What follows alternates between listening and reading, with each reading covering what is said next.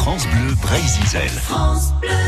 Et c'est l'heure de notre série Histoire de mer consacrée à l'expédition La Pérouse avec Bernard euh, Jiménez, auteur d'un livre très complet sur l'expédition La Pérouse à bord euh, jusqu'au naufrage hein, de la boussole et de l'astrolabe. Il nous raconte toute l'enfance et l'histoire de La Pérouse. Et aujourd'hui, Louis XVI attribue à La Pérouse une mission bien précise pour une expédition.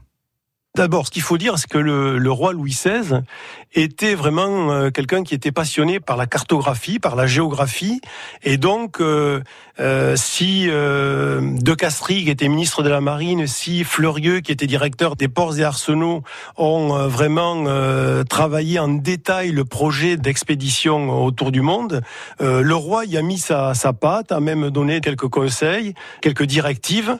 Il avait lui-même dans son cabinet une, une map monde et euh, il était très intéressé pour euh, faire évoluer les connaissances géographiques de la planète. Il embarque avec un équipage expérimenté qui devait être aussi en bonne santé hein, pour participer à cette expédition. Oui, absolument. La, la problématique essentielle à cette époque-là, c'était le scorbut, la peste de mer. Et euh, justement, pendant les préparatifs de l'expédition, euh, la Pérouse et, De Langle, qui était son second, ont envoyé euh, un officier du génie, Moneron, à Londres pour prendre des renseignements sur la façon dont euh, Cook avait réussi à combattre le, le scorbut.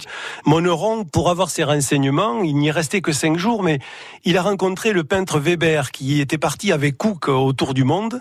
Et pour pouvoir discuter longuement avec lui, il, avait, il lui avait demandé de lui faire son portrait. Et donc pendant que Weber le, peignait, il lui faisait raconter le, voyage extraordinaire qu'il avait fait avec Cook. Et c'est ainsi qu'il a pu avoir euh, non seulement des informations sur la manière de combattre le scorbut avec différentes préparations, mais aussi sur l'importance des objets d'échange qu'il faudrait prendre pour donner aux Indiens en échange de ce qu'on voulait euh, euh, récupérer sur place aux différentes escales, c'est-à-dire de l'eau fraîche, de l'eau courante et du bois pour cuire la nourriture sur les bateaux.